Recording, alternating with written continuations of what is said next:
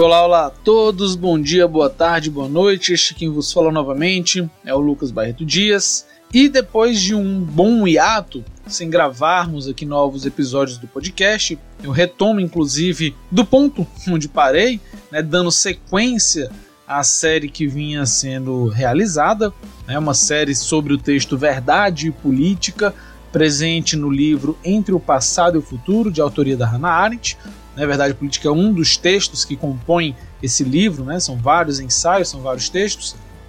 Já tínhamos, já temos, na verdade, dois podcasts sobre o assunto. Inclusive, caso você tenha parado né, pela primeira vez neste episódio aqui, sugiro que você dê uma pausa e retome os episódios anteriores, né? Assim a discussão vai fazer mais sentido. Do contrário, vai parecer um tanto quanto que, enfim, solto. Então, basicamente, nós falamos no último episódio sobre como muitas vezes o, né, as verdades factuais são alvos de falseamentos. Né? A Arendt descobre um pouco, discute um pouco sobre isso, fala que, felizmente, né, de certa forma, é, nós ainda assim podemos nos erguer né, contra esses falseamentos. Né? Daí a grande dificuldade de tentar manipular, sobretudo aqui, grandes fatos, né, grandes é, eventos políticos. Né? O caso que a Arendt cita né, é que certamente, é, embora não se saiba é, o que as pessoas pensarão do que ocorreu ali após a Primeira Guerra, certamente não poderão dizer que a Bélgica invadiu a Alemanha. Né? Justamente aqui porque, na verdade, quem invadiu? Né? Quem foi a Alemanha que invadiu a Bélgica lá na Batalha de Liège? Então, a está falando aqui não de todos os acontecimentos, mas de acontecimentos que são eventos efetivamente falando, né? de situações factuais mais, vamos dizer assim, grandiosas. Embora, obviamente, né, não se restringe apenas a isso. De todo modo, né, a Arendt ela vai voltar a essa discussão sobre a relação entre verdade factual e opinião, que na verdade, inclusive, vai ser, vai tomar aqui a, o nosso episódio de hoje. Tá? Lembrando que serão cinco episódios sobre essa série. Eu estava na dúvida se seriam quatro ou cinco. Acho que vão acabar sendo cinco mesmo, para ficar um pouco mais organizado. E é isso, sem mais delongas, iniciemos o nosso episódio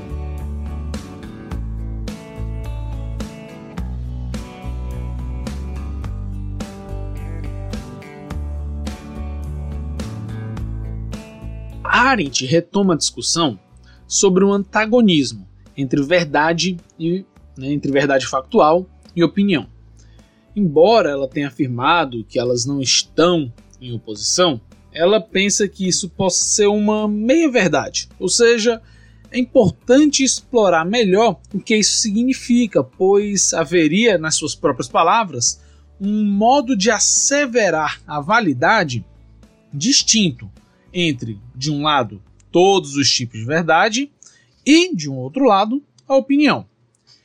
Embora, assim, opinião e verdade não impliquem necessariamente em contradição, haveria de toda forma um certo antagonismo quanto ao modo pelo qual cada uma das duas busca dar validade àquilo que afirma. Por exemplo, enquanto a verdade procederia pelo modo da coerção, a opinião faria uso da persuasão.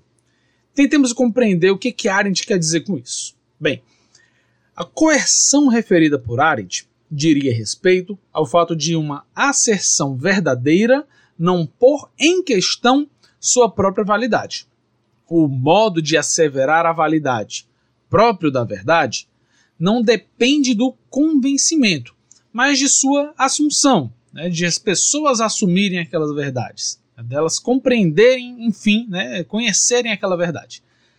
A afirmação, por exemplo, de que os três ângulos internos de um triângulo são sempre iguais a 180 graus é uma verdade que, bem, independe de quaisquer outras opiniões.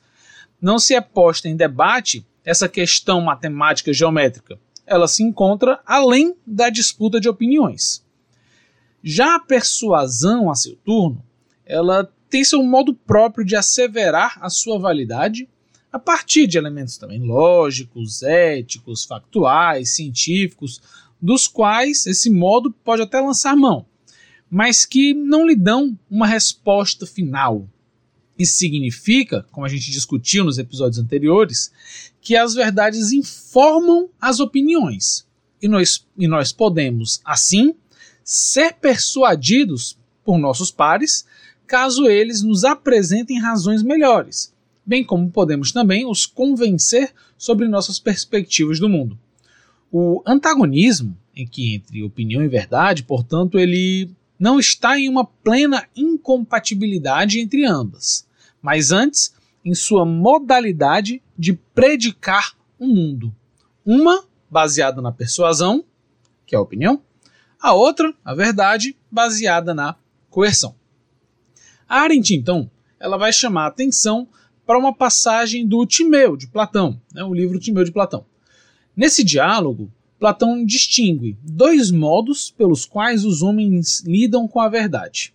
De um lado, aos que alcançam a verdade mesma, de outros, aos que são persuadidos da verdade e por isso possuem opiniões corretas.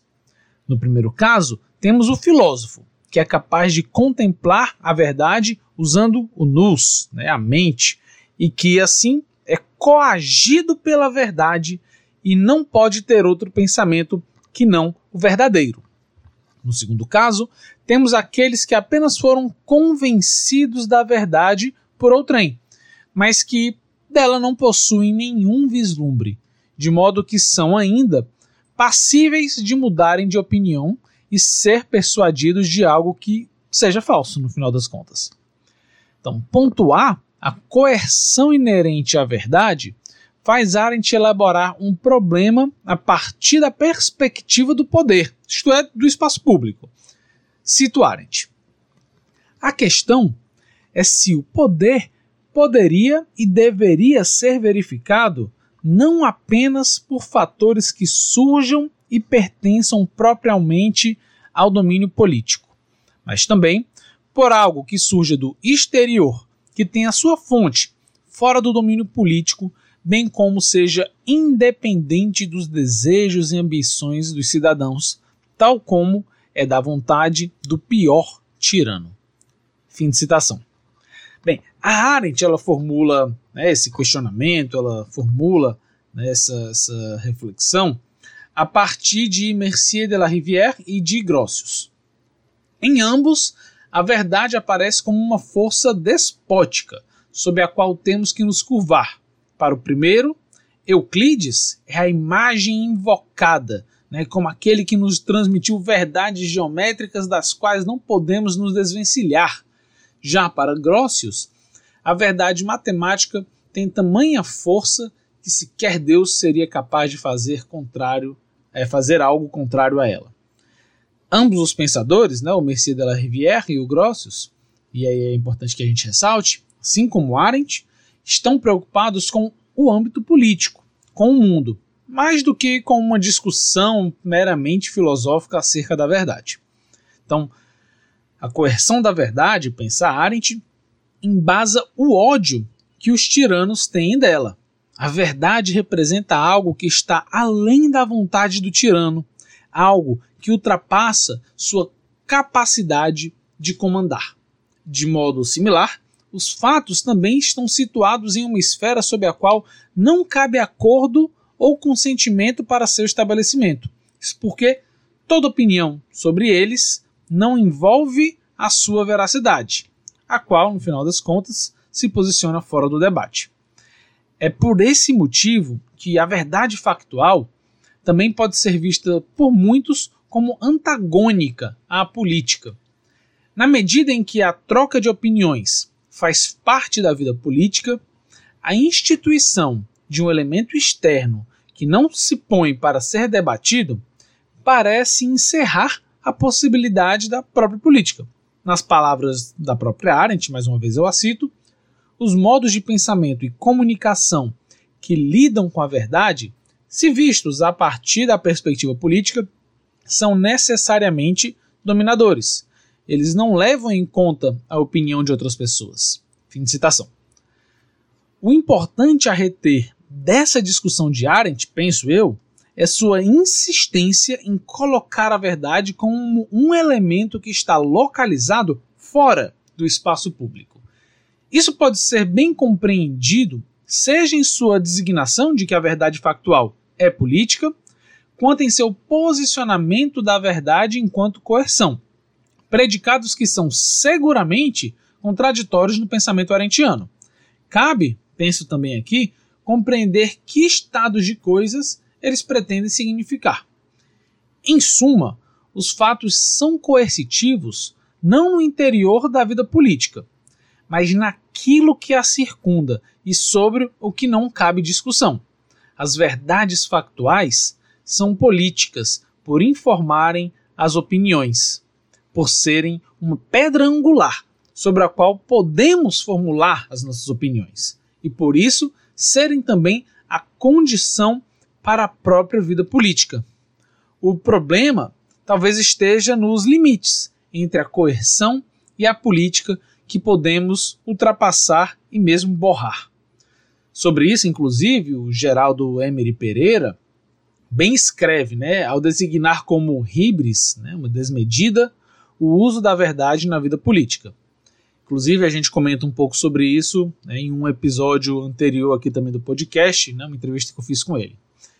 Bem, trata-se assim da tentativa de transformar uma opinião em uma verdade, o que, por certo, leva à coerção para dentro do âmbito público.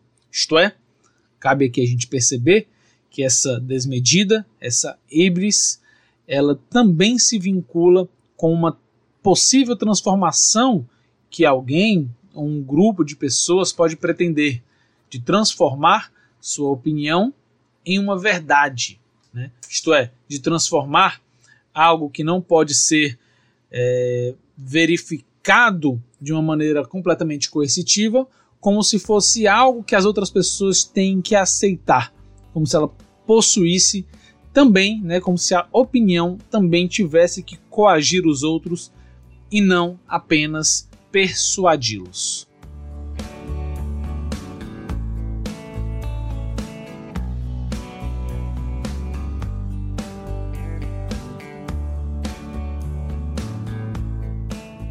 Com a intenção de pensar a relação entre opinião e política, Arendt ela lança mão do conceito de mentalidade alargada de Kant. Trata-se de apontamentos que, inclusive, conduzem a autora nas reflexões da atividade do espírito que ela diz ser a mais política delas, o julgar, o juízo. É, Kant teria nos fornecido algumas de suas características, embora talvez não tivesse cônscio de suas implicações políticas a formação do nosso juízo sobre algum assunto significa, para Arendt, também um modo pelo qual nós formamos uma, uma, uma opinião. Né? Em suas palavras, eu a cito: eu formulo uma opinião ao considerar um dado assunto a partir de pontos de vista diferentes, ao fazer presente ao meu espírito, né, à minha mente, as posições daqueles que estão ausentes, isto é, eu os represento. Fim de citação. Para Arendt, essa compreensão acerca de como nós operamos a formação de um juízo explicita que o pensamento político é representativo. Né? Inclusive, essa frase final, estou citando a Arendt também, né? a ideia de que o pensamento político é representativo. Cabe compreender, assim, o que significa isso que Arendt chama de representação. Representar não pode ser, é, não pode ser confundido com a adoção das opiniões alheias, bem como também não é a assunção de um outro de ponto de vista efetivo. Também não se confunde com a empatia, isto é, não se trata de eu realizar a tarefa de mimetizar os sentimentos alheios. Não é ainda a adesão às outras opiniões. Representar significa colocar mentalmente as diversas posições que eu conheça em debate, com as minhas próprias perspectivas. Tornar presente aqueles que não estão, tal como se me pusessem em uma arena de discussões. A mentalidade alargada consiste nisso, em ampliar minha mente com outras opiniões, inclusive, obviamente, as discordantes. Usar meu espírito para contemplar outras posições e, assim, aumentar também minha capacidade de avaliação sobre um determinado assunto. Para Arendt, esse processo é propiciado pela nossa faculdade de imaginação e tem como condição, cito Arendt, o desinteresse, a liberação dos interesses privados pessoais. Fim de citação. Podemos perceber deste modo como a formação da opinião em Arendt adquire uma característica política ainda maior do que aquela proveniente do dois em um socrático que a gente viu lá no texto Filosofia e Política. Né? Para quem não está lembrando, também existe uma outra série sobre o texto Filosofia e Política. E lá, né, a ideia é que existe ali uma afinidade um tanto quanto que maior com a ética. E a gente vai inclusive rever isso também né, nesse episódio de hoje. Então, segundo Arendt, eu a cito, não estou simplesmente junto comigo mesmo na solitude do pensamento filosófico. Eu permaneço neste mundo de interdependência universal, onde eu posso me fazer o representativo de todos os demais. Fim de citação. Então, o pensamento político ele é representativo pelo fato de se desvencilhar dos interesses pessoais, isto é, ele se coloca como desinteressado ao considerar também os posicionamentos alheios tão mais autêntica neste, nesse sentido, né? Vai ser a minha opinião, quão mais eu for capaz de levar em consideração as posições alheias. Isto é, cito Arendt, a real qualidade de uma opinião, assim como de um juízo, depende do grau de sua imparcialidade. Fim de citação. Isso não significa que a autora, né, que é Hannah Arendt, esteja descrevendo o processo de formação da opinião que todos nós realizamos costumeiramente.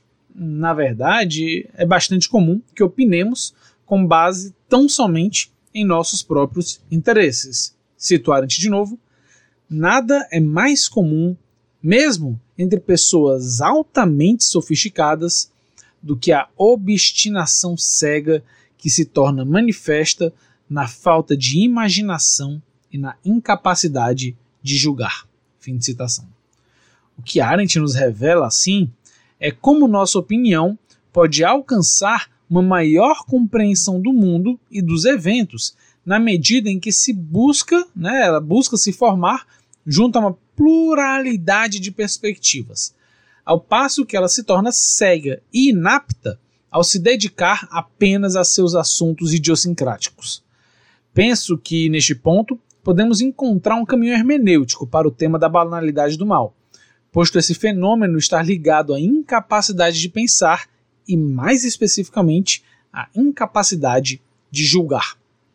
Isso nos encaminha, por exemplo, para compreender que a raiz da banalidade do mal se dá na obstinação cega em que levo adiante como visão de mundo apenas a perspectiva do grupo do qual sou parte. Nesse caso, o indivíduo não realiza o procedimento da mentalidade alargada, sua opinião não provém de um embate com outras opiniões. Não há uma pluralidade de pontos de vista e o 2 em 1 um também não é ativado, nem só consigo mesmo, nem em um espaço público imaginário. Isto é, incapacidade de pensar, incapacidade de julgar. Arendt, então, faz uma comparação sobre como o nosso processo né, de pensamento lida com opiniões e com verdades. A opinião ela é tratada pela metáfora da transparência e publicidade. É como se ela estivesse disponível para ser vista por todos, de modo que não possui um lugar fixo, mas é maleável, é móvel. É como se o pensamento corresse por diversas localidades do mundo, situarem-te, através de todas as espécies de concepções conflitantes, até finalmente ascender dessas particularidades a alguma generalidade imparcial. Fim de citação. A opinião se encontra assim em campo aberto. Ela se encontra é, sob os olhos das pessoas. Ela se encontra à luz. Né?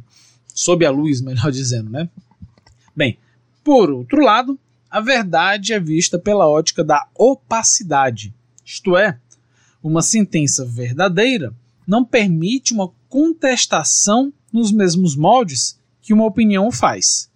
Não obstante sua opacidade, ela ilumina. E aí eu cito Arendt: a verdade racional ilumina a compreensão humana e a verdade factual deve informar opiniões. Mas estas verdades, embora nunca sejam obscuras, elas também não são transparentes. Fim de citação. Então, opaca e luminosa. Os dois adjetivos que aparentemente se contrapõem, eles auxiliam na tarefa não só de compreender o que é essa verdade, mas, sobretudo, de interpretar o papel da verdade para a vida pública. Se a opinião não é autoevidente, mas é transparente, a verdade, por sua vez, é opaca e luminosa. Ela carrega consigo, ainda nesse sentido também, um elemento de coerção. É neste ponto aqui que Arendt que nos apresenta o seu problema central, vamos dizer assim. É que a verdade factual carrega consigo elementos tanto da verdade quanto da opinião. Os fatos são opacos na medida em que ocorreram. Eles são aquilo que teve no lugar no mundo, mas ao mesmo tempo eles não possuem uma razão conclusiva. Não há neles um dever ser que justifique sua existência como necessária. Na verdade, eles se apresentam como contingentes, poderiam não ter ocorrido. Nesse sentido, cito Arendt, a verdade factual não é mais autoevidente do que a opinião. Fim de citação. Opaca, luminosa, mas não é autoevidente. Essa combinação faz com que o próprio estatuto de verdade acabe sendo contestado né, quanto relativamente aos fatos. Daí, constantemente, eles serem alvos de inexistência, né? ou seja, como se eles não existissem. Não existem fatos, mas apenas interpretações, apenas opiniões. A gente já, inclusive, mencionou isso nos episódios anteriores. Segundo Arendt, essa insegurança e contingência foi inclusive um dos motivos de os filósofos costumeiramente se recusarem a encontrar algo de verdadeiro no âmbito dos assuntos humanos e, portanto, direcionar o olhar para alhures, né, para fora do âmbito né, da, da, dos assuntos humanos, né, fora do âmbito da convivência dos seres humanos. A evidência dos fatos, no final das contas, não provém deles próprios. Ou seja, eles dependem né, da pluralidade humana. Né? A evidência dos fatos ele acaba dependendo da pluralidade humana. Situarem-te. Essa evidência ela é estabelecida por meio do depoimento de testemunhas oculares, notoriamente não confiáveis, e por registros, documentos e monumentos, os quais todos podem ser suspeitos de falsificação. E aqui, como menciona, fim de citação, né? então, como menciona o Geraldo Pereira, e eu cito, há uma vizinhança epistemológica entre a verdade dos fatos e a opinião. Fim de citação. Isso implica, é, no, no final das contas, em uma vulnerabilidade, tal como a gente também comentou antes que haveria na verdade filosófica, pois ela se encontra em uma situação na qual a sua existência não é assegurada por nenhuma necessidade, e suas fontes de confirmação elas podem ser dubitáveis. Ora, não há aqui um procedimento que satisfaça ao apelo epistemológico clássico, no qual a verdade é, por fim, verificada. Isto é, a concepção de verdade como adequação não é capaz de atingir os fatos. Por outra linha né, de, de olhar para a situação é os fatos eles não são então contemplados, né, a verdade dos fatos eles não são contemplados por meio da concepção de verdade como adequação, né, a adequação entre a coisa e a mente, né, e o intelecto, o adequatio rei intellectus, ou seja, esse modelo de tentar compreender a verdade dos fatos não é capaz de ser assegurado por meio da epistemologia clássica, por meio das teorias da verdade clássicas. Ademais, cito Arendt, o contador da verdade factual ele encontra-se mais deslocado que o filósofo de Platão, que sua verdade não tem nenhuma origem transcendente e nem mesmo possui as qualidades relativamente transcendentes de princípios políticos. Fim de citação. O que, que isso significa? É que, no final das contas, o contador da verdade factual ele não tem onde ancorar aquilo que ele está dizendo, né, ou seja, o seu relato dos fatos, junto, por exemplo, a algo externo ao próprio fato. Ele não tem, ele não carrega consigo um elemento de necessidade que possa tornar indubitável aquilo que ele está dizendo. Justamente por isso é que ele não é atingido pela ideia de verdade como adequação. Então, para Arendt, isso leva a consequências ainda maiores, tanto para a credibilidade daquele que conta a verdade, quanto para a própria existência da verdade. Isso porque, na medida em que os fatos são narrados para o público e apelam para a coercitividade proveniente de sua natureza, como eles são, no final das contas, também vulneráveis, eles competem, por sua vez, com a persuasão da opinião. Então, ao ingressarem em praça pública, eles podem vir a ser desmentidos enquanto fatos e transformados em mera opinião, uma dentre tantas outras que são conflitantes. Mas, diferente das outras, o agora fato transformado em opinião, né, ou seja, o agora fato-opinião, não possui o mesmo grau de persuas persuasividade que as demais opiniões, as quais, por sua vez, apelam para princípios transcendentes, externos ao âmbito público. A gente pode ver isso, inclusive, na defesa cínica da liberdade realizada, por exemplo, pelo Bolsonaro contra as medidas de distanciamento social em razão aqui da pandemia da, do Covid-19. De um lado, o atual presidente do Brasil ele nega a própria existência da doença. Depois, ele nega não mais a sua existência, mas diminui seus riscos, comparando com qualquer outra doença respiratória. Em ambos os casos, ele apela, por exemplo, para um suposto interesse internacional da China em promover a doença a fim de desgastar a economia dos demais países e lançar-se como maior superpotência.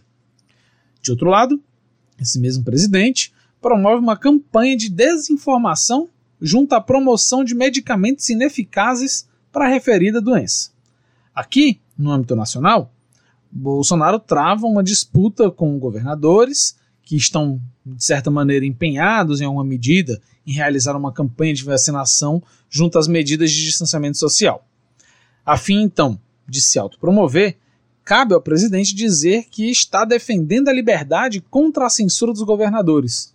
Ele transforma sua mentira em opinião que se pretende verdade, ao passo que lida com as verdades científicas e factuais como se fossem opiniões falsas, seja pela via de ataque à China, seja pelo ataque aos governadores. E agora, por fim, na medida em que o STF vem minando certas mídias e atores ligados ao bolsonarismo e a sua promoção contínua de mentiras, as famosas fake news aí, o presidente também elegeu o Superior Tribunal Federal como um adversário que ele precisa também descredibilizar, apelando também para um princípio da liberdade, ainda que de forma bastante falseável.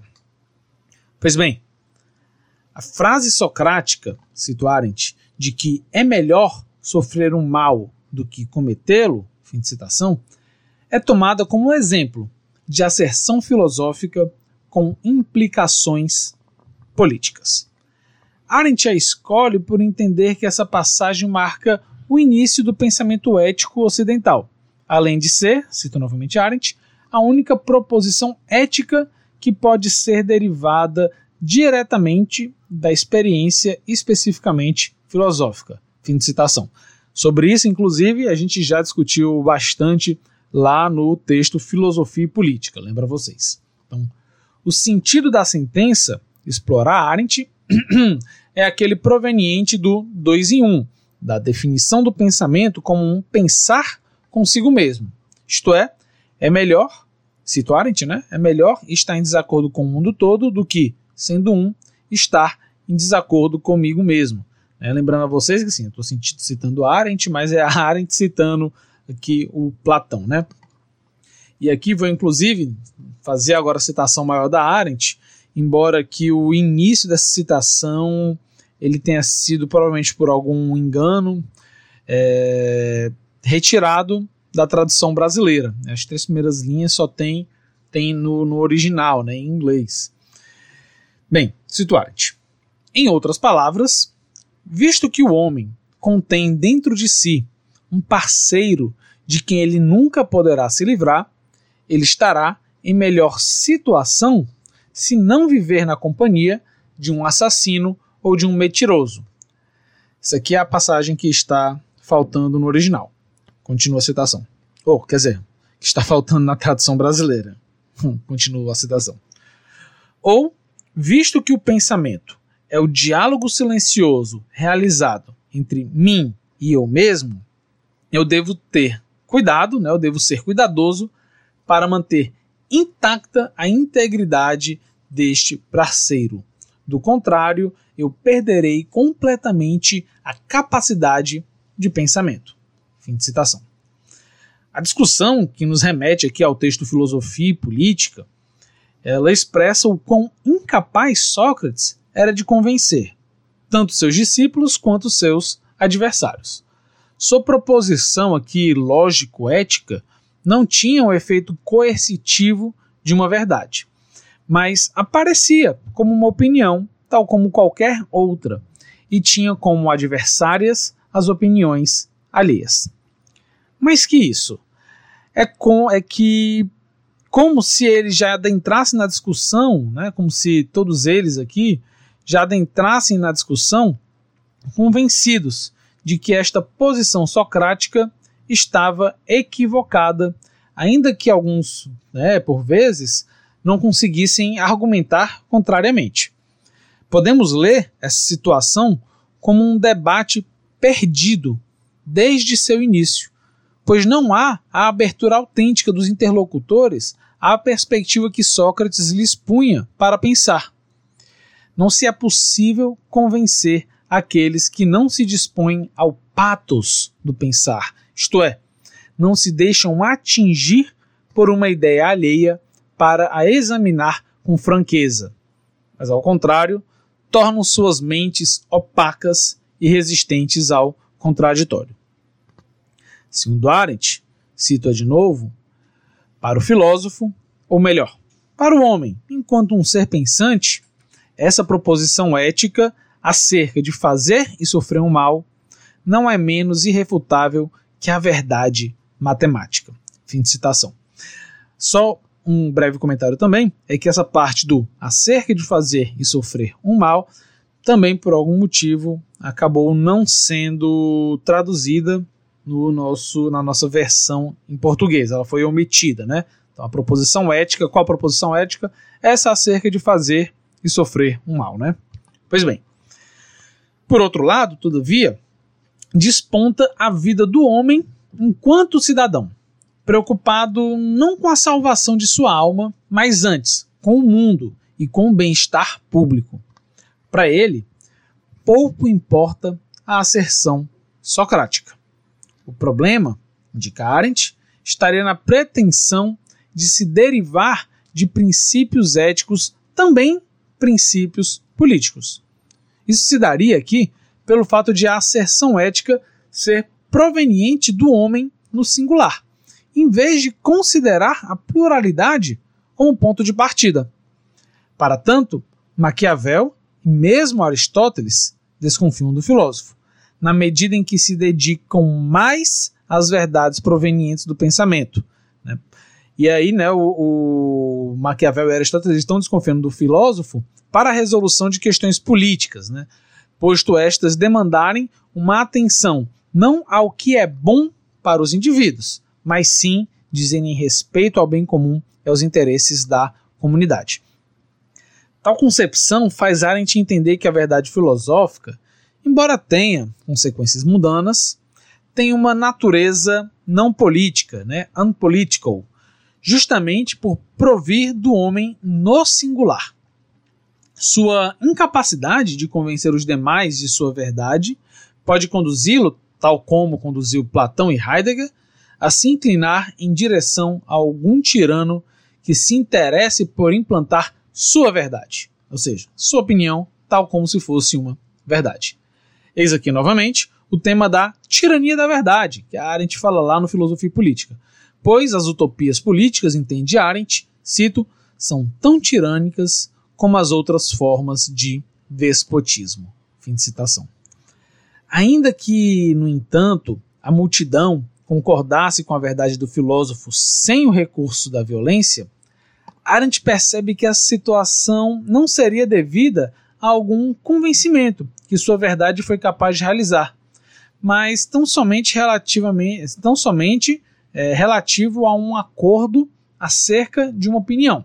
Acordo, por sua vez, frágil e incapaz de resistir a novas opiniões e interesses.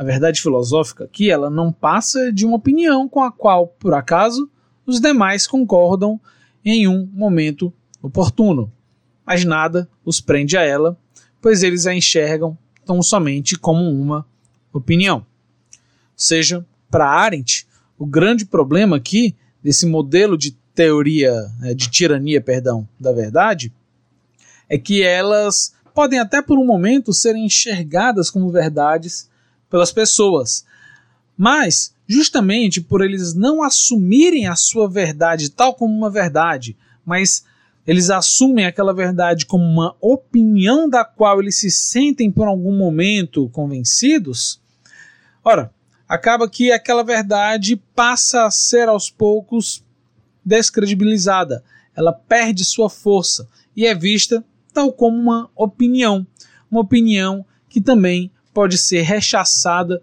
por outras que a é, sucedam. Então, no final das contas, nem a verdade filosófica né, teria esse papel de verdade. Ela não conseguiria, no final das contas, também assumir uma, uma aquela coerção da verdade que, por exemplo, Platão né, quisera estabelecer.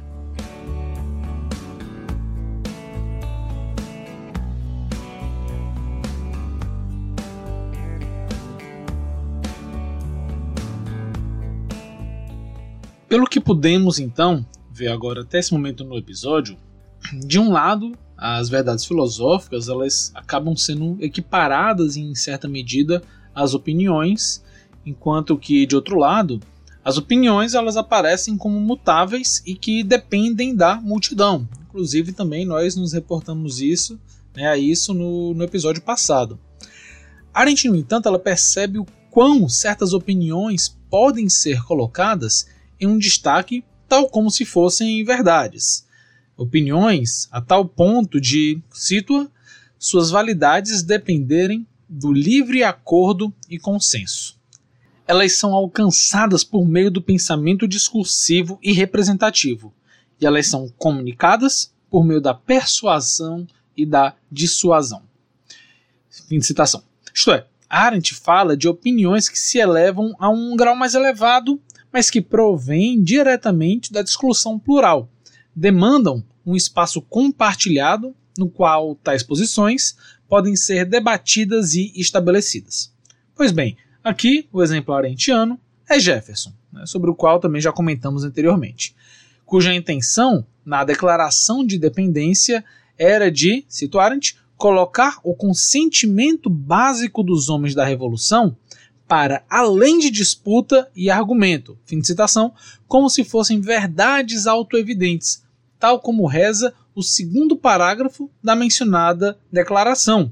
Cito é, a passagem da, da declaração em que diz que todos os homens são criados iguais, fim de citação. E né, o, o Jefferson ele demanda que tal declaração, né, que tal estamento seja considerado uma verdade autoevidente. Ora, diz Arendt, Tal proposição não é autoevidente e demanda sim o acordo e consentimento. Ela é, diz a própria autora, uma questão de opinião, não é a verdade. Fim de citação. Não obstante isso, tal assertiva também encontra raízes em outras fontes, tanto filosóficas quanto religiosas. Todavia, nestes casos, ela nunca teve reais consequências políticas. Veja, as noções de que somos iguais perante a Deus, ou mesmo quanto à nossa natureza biológica e por isso destinados todos à morte, nunca tiveram força a ponto de transformar a vida pública. Não se converteram em nada, além de crenças e ditados. Ressalte-se que, nesses casos, a opinião de que, lá do, de Jefferson, né, todos os homens são criados iguais, não provinha do campo dos assuntos humanos, mas de esferas que o transcendiam, tais como Deus, ou a morte, ou a natureza, ou seja, fontes externas que poderiam ter a força normativa para ajustar a conduta humana. Embora, nesse exemplo da igualdade dos homens, ela nunca tenha desempenhado efetivamente falando tal função. É curioso levarmos essa análise de Arendt a sério, pois demonstra como, mesmo princípios tomados como verdadeiros, se não são provenientes da deliberação humana e não servem aos interesses daqueles que dominam, eles acabam não possuindo força para atuar politicamente. Isso porque, cito Arendt, tais verdades não estão entre os homens, mas acima deles. Fim de citação. Então, as verdades externas ao âmbito público, né, a gente pode perceber, não exerce peso político por si só. Né? Essas verdades não exercem peso político por si só. Elas sozinhas não nos compelem a agir. É nesse contexto que, na minha opinião, Arendt nos brinda como uma de suas mais belas passagens, um pouco longa, mas me permito aqui citar para vocês. Bem, cito Arendt. Que os homens são criados iguais não é autoevidente e nem pode ser provado. Nós sustentamos essa opinião porque a liberdade é possível apenas entre iguais. E nós acreditamos que as alegrias e gratificações da companhia livre são preferíveis aos dubitáveis prazeres do domínio, da dominação. Tais preferências são politicamente da maior importância. E existem poucas coisas pelas quais os homens são distinguidos tão profundamente dos outros do que por estas. Sua qualidade humana, né, a qualidade humana dos homens, né, somos tentados a dizer, e certamente a qualidade de todo tipo de relação entre eles depende de tais escolhas. Todavia, estas são questões de opinião e não de verdade. A validade delas depende do acordo e consentimento livres. Elas são alcançadas pelo pensamento discursivo e representativo. Elas são comunicadas por meio da persuasão e da dissuasão. Fecha citação. Ora, como não temos meios de provar a verdade da igualdade entre os seres humanos, cabe-nos sua defesa pela via da opinião. No lugar da tentativa fracassada de postular a verdade da igualdade, resta-nos a possibilidade de garantir um sentido para esta qualidade humana, de exercitar nosso pensamento e nosso juízo na direção de uma opinião autêntica. É isso que está na base de nossa possibilidade de nos reconciliar com o mundo. Isso só é possível na medida em que somos do mundo e existimos enquanto seres plurais, no interior da pluralidade humana. Na medida em que é difícil provar a proposição acima como verdade, né, de que todos os homens são iguais, Arendt realiza a seguinte estratégia: indicar o exemplo como forma de persuasão de uma ideia. Para tanto, a autora retorna à, proposição socrática, aquela que a gente já citou outras vezes: é melhor sofrer um mal do que cometê-lo. Posto já ter defendido se tratar de uma asserção filosófica posta não como opinião, mas muitas vezes como verdade, a única que derivaria efetivamente falando do pensamento e que por isso teria implicações políticas. Arendt entende o fato de Sócrates ter sido incapaz de convencer, através de argumentos, tanto amigos como inimigos, né, é, como, como se isso fosse uma forma de expor o quão a racionalidade não possui força política efetiva. É nesse âmbito que a vida de Sócrates possui uma, uma, maior força persuasiva para a sua verdade do que a sua própria máxima. Para isso, né, a Arendt vai dizer: esse ensinamento, cito Arendt, né, esse ensinamento pelo exemplo é de fato a única forma de persuasão que a verdade filosófica é capaz sem perversão ou distorção. Pelo mesmo motivo, a verdade filosófica só pode se tornar prática e inspirar uma ação sem violar as regras do domínio político quando consegue se manifestar sob o disfarce de um exemplo. Fim de citação. O exemplo, então, possui uma capacidade de inspirar que supera quaisquer argumentos. Por isso, pensa Arendt, que o pensamento socrático pôde se tornar inspirador como fundamento da ética ocidental. Sócrates transformou sua vida em morte no exemplo do que defendia. Se não pôde convencer seus amigos daquilo que ele defendia, seu modo de vida tornou-se exemplar, não necessariamente para ser imitado, mas como inspirador das ações de muitos homens. É assim que Arendt menciona, de um lado, Aquiles como exemplo de coragem, e de outro, Jesus e mesmo Francisco de Assis, como símbolos de bondade. Para a pensadora, cito-a novamente, estes exemplos ensinam ou persuadem pela inspiração, de tal modo que sempre que tentamos performar um ato de coragem ou de bondade, é como se imitássemos alguma outra pessoa. Fim de citação. Arendt então vai aqui recorrer mais uma vez a Kant, né, como já percebemos que ela o faz constantemente. Então Arendt recorre novamente a Kant para entender esse nosso apego aos exemplos. Segundo o filósofo de Königsberg, nós precisamos recorrer a intuições a fim de confirmar um determinado conceito. No caso, por exemplo, de conceitos práticos, o exemplo faz o papel de uma intuição.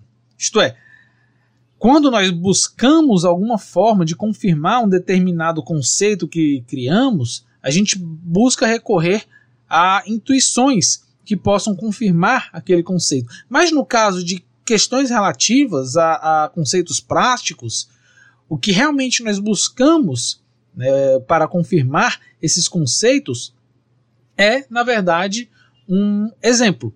Algo que mostre como aquilo existe na realidade. Então, a raiz do exemplo, é claro, não é o pensamento, mas tem origem na história e na poesia, por exemplo, a partir das quais então este exemplo vai derivar. O mundo, as ações humanas, os acontecimentos, o sentimento compartilhado são aquilo que nos inspira. De modo análogo, essa nossa ligação com o mundo que nos proporciona querer com ele nos reconciliar.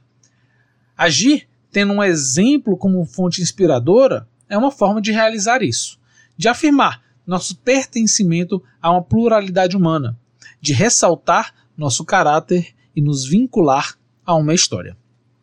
É nesse sentido que podemos visualizar aqui um importante ponto de contato com as preocupações do texto de filosofia e política, né? Aquele, o texto filosofia e política, né? É, a saber, né, a relação entre pensamento e ação. Né? Lembrando vocês, até comento isso no primeiro episódio do, da série sobre filosofia e política, né, o como, na verdade, Arendt está preocupado ali com a relação entre pensamento e ação e o divórcio que a tradição ocidental teria efetuado entre essas duas faculdades humanas, né, entre essas duas atividades humanas, uma atividade mental e uma atividade, vamos dizer assim, é, diretamente vinculada ao mundo, né? Embora, no final das contas, o pensamento também esteja vinculado ao mundo. Mas, enfim. Bem, em 1951, nesse texto Filosofia Política, que é quando né, ela começa a desenvolver essa questão da filosofia política, mais efetivamente falando em 54 também, Arendt desenvolve, enfim, a ideia de que Sócrates representava essa união entre o filósofo e o cidadão, ao passo que sua condenação teria aberto espaço para o início de uma filosofia política que parte sempre da experiência do pensamento em detrimento do mundo. É nesse sentido que, como a gente já viu lá no Filosofia Política, Arendt desenvolve seu apelo em torno do Talmasden, né, o Talmadzen, o espanto a partir da pluralidade humana. Isto é, de que uma nova filosofia política poderia se fundamentar a partir do fato inalienável de que somos seres plurais.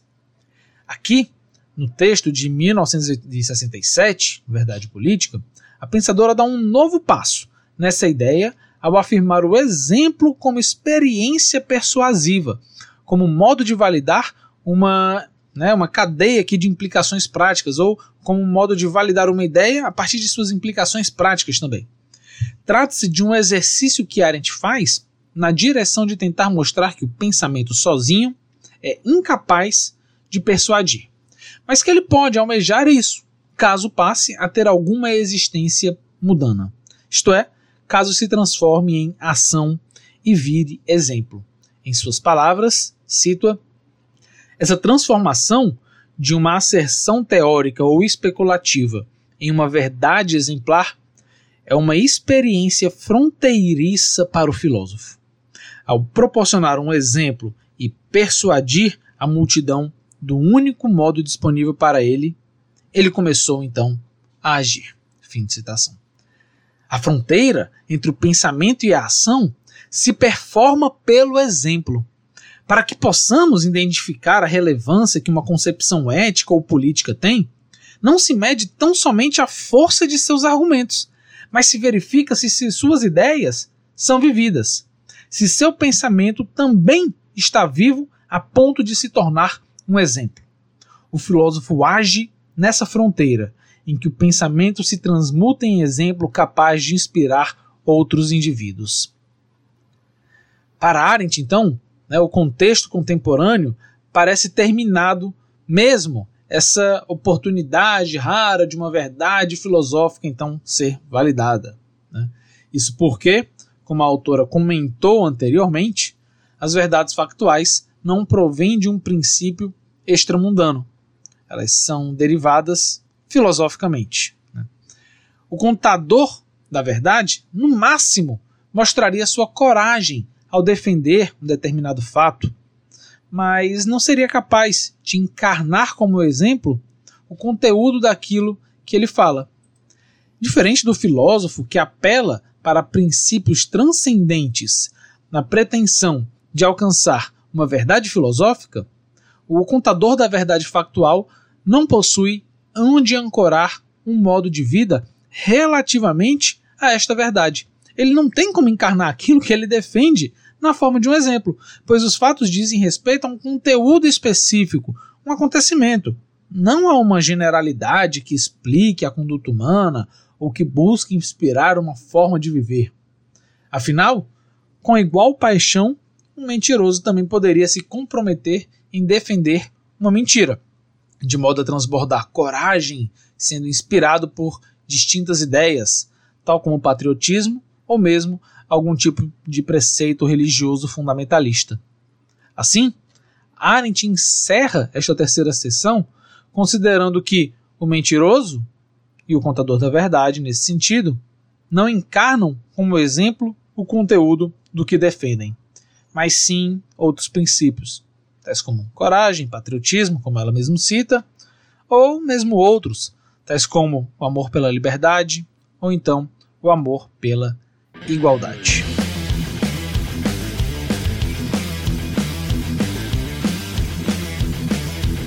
Pois bem, Aproveito para me despedir de vocês. Obrigado por assistir esse terceiro episódio da série sobre verdade política. Espero que vocês tenham gostado do conteúdo que eu preparei.